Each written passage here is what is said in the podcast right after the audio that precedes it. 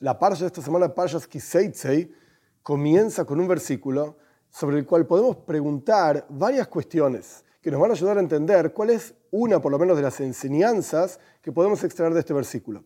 Porque en la práctica, todos los preceptos de la Torá, algunos se aplican en cierto lugar en el mundo, por ejemplo en Jerusalén, o por ejemplo en la tierra de Israel, algunos se aplican en ciertos momentos de la historia, por ejemplo cuando todo el pueblo de Israel vive en la tierra de Israel, y hoy en día, concretamente hablando, no se aplican. Pero sin embargo, la contraparte espiritual del versículo sí se aplica y podemos extraer enseñanzas, porque de vuelta, al final la, palabra toira viene del palabra hoira, enseñanza, y esas enseñanzas, así como la toira es infinita, es eterna, se aplica en todos los lugares, en todos los momentos, las enseñanzas se aplican en todos los lugares, en todos los momentos. A veces concretamente hablando, a veces espiritualmente hablando. El versículo que da comienzo a la parsha de esta semana Parshas Kiseitzei, justamente lee así, Cuando salgas a la guerra contra tu enemigo, Dios te lo entregará en tus manos y vas a tomar cautivos. Sobre este versículo hay varias preguntas. Punto número uno, Moisés Rabbeinu está hablando con todo el pueblo de Israel, todos juntos. Y sin embargo dice en singular, Kiseitzei la milhomo, cuando salgas tú, cuando salgas a la guerra. ¿Por qué dice en singular y no dice en plural? Luego, por supuesto, habla de una guerra.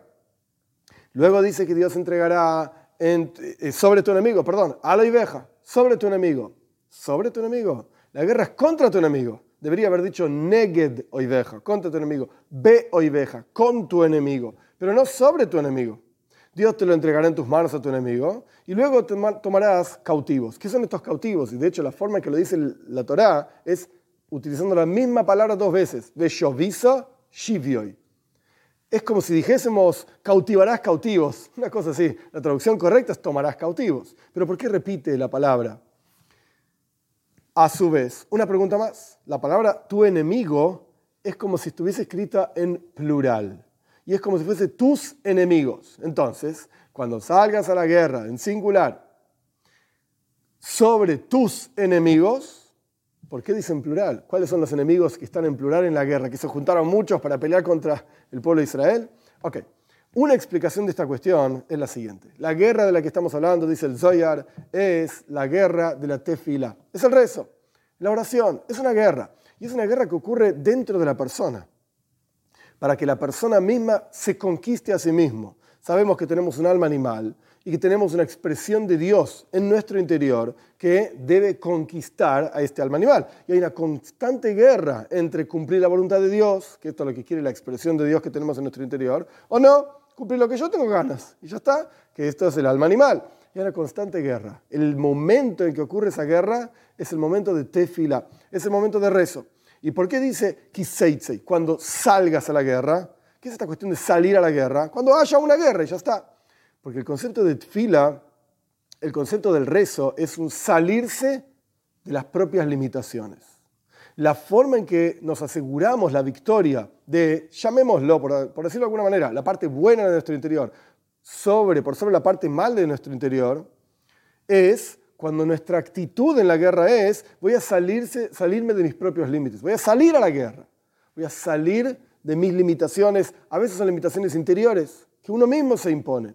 A veces son limitaciones exteriores que el medio te impone. Yo voy a salir a la guerra. Punto número dos, ¿cuál es la actitud, más allá del objetivo, que es superar las propias limitaciones? ¿Cuál es la actitud con la cual uno sale a esa guerra? Sobre el enemigo, al oiveja. Es decir, de entrada yo ya sé que tengo todas las herramientas para ser victorioso. La actitud es esa desde el comienzo, a pesar de que todavía no gané nada. Estoy saliendo a la guerra, estoy trabajando en esa guerra y estoy intentando superarme a mí mismo y que mi parte buena esté por sobre mi parte negativa. Pero ya cuando la actitud de, entrada es halo y deja sobre tu enemigo, con seguridad garantizás, como continúa el versículo, Dios lo va a entregar en tus manos. Vas a poder refinar tu parte interior animal y superar tus propias limitaciones. Perfecto. ¿Por qué dice enemigos en plural? Si aparentemente es una guerra de una persona, un pueblo de contra un enemigo un alma contra un alma. ¿Por qué dice en plural? Si no es un alma contra muchas almas. Y la idea básica es que la forma en la que vive la expresión divina que tenemos en nuestro interior, se conoce también como Nefesh Elohis, el alma divina, es que está unida a Dios. Y es una con Dios. Por eso, en la práctica, el versículo está hablando en singular. Dios, Moisés no está hablando con todo el pueblo de Israel, pero dice, cuando salgas a la guerra en singular. ¿Por qué? Porque la esencia de cada uno de nosotros es que somos uno con Dios. Estamos unificados con Dios. Dentro de lo que sería el pueblo de Israel, estamos todos unidos entre nosotros. Somos Ahdus, unión. Pero incluso en una persona misma, todas sus fuerzas están orientadas a servir a Dios. Entonces hay una unicidad en el interior de la persona que es paralela y se une, valga la redundancia, a la unicidad de Dios.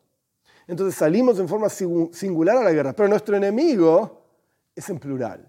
Cuando la Toira hace un, recuento de las almas del pueblo de Israel que bajan a Egipto, la Toira dice Shivim Nefesh, eran 70, 70 alma en singular. Es decir, que a pesar de que eran 70 personas, pero eran como una sola unidad, una sola familia, un solo alma.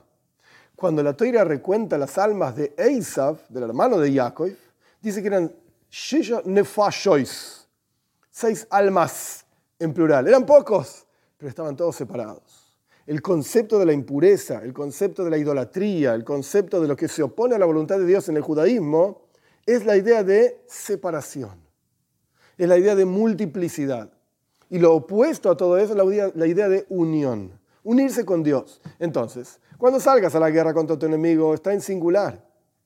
Porque en la práctica la persona tiene que utilizar todas sus fuerzas, todas unidas. Tiene que unirse con los otros en el rezo. Tiene que unirse con Dios. ¿Para qué? Para luchar. Como dijimos anteriormente, que salir esa guerra es el rezo, superarse a sí mismo contra tus enemigos en singular, que ellos están separados. No tienen esta fuerza de estar junto a Dios para poder ser victoriosos en esta guerra. Y por último, vas a tomar cautivos. ¿Qué significa vas a tomar cautivos? En la práctica, todo lo negativo dentro de la persona está esperando, está en cautiverio en tu propio interior, esperando ser tomada, digamos, por la parte positiva y refinada y elevada, reconectada con Dios. Entonces ya estaba en cautiverio esto. ¿Tu trabajo cuál es? tomar todo ese cautiverio, refinarlo, elevarlo y reconectarlo con Dios. De manera tal que toda la persona, la parte positiva de la persona y la parte negativa de la persona estén conectadas con Dios. Entonces vemos solamente del primer versículo que está escrito de una manera muy precisa y muy particular. La palabra dice cuando salgas tenés que superar tus límites. La guerra es la fila, es el rezo. Contra tu enemigo, es decir, la actitud de entrada tiene que ser que estás por sobre tu enemigo. Vos estás, saldrás a la guerra en singular, tu enemigo es en plural. Vas a capturar, tomar tu enemigo y reconectarlo con Dios. Hay toda una enseñanza espiritual. Que seamos meritorios, tengamos el juz de poder observar y ver en cada versículo, en cada esquina de la toira, cuál es la enseñanza espiritual concreta que, nosotros podemos aplicar hoy en día en nuestras vidas particulares y a través de utilizar esas enseñanzas, a través de vivir esas enseñanzas, acelerar la venida de Moshiach pronto en nuestros días.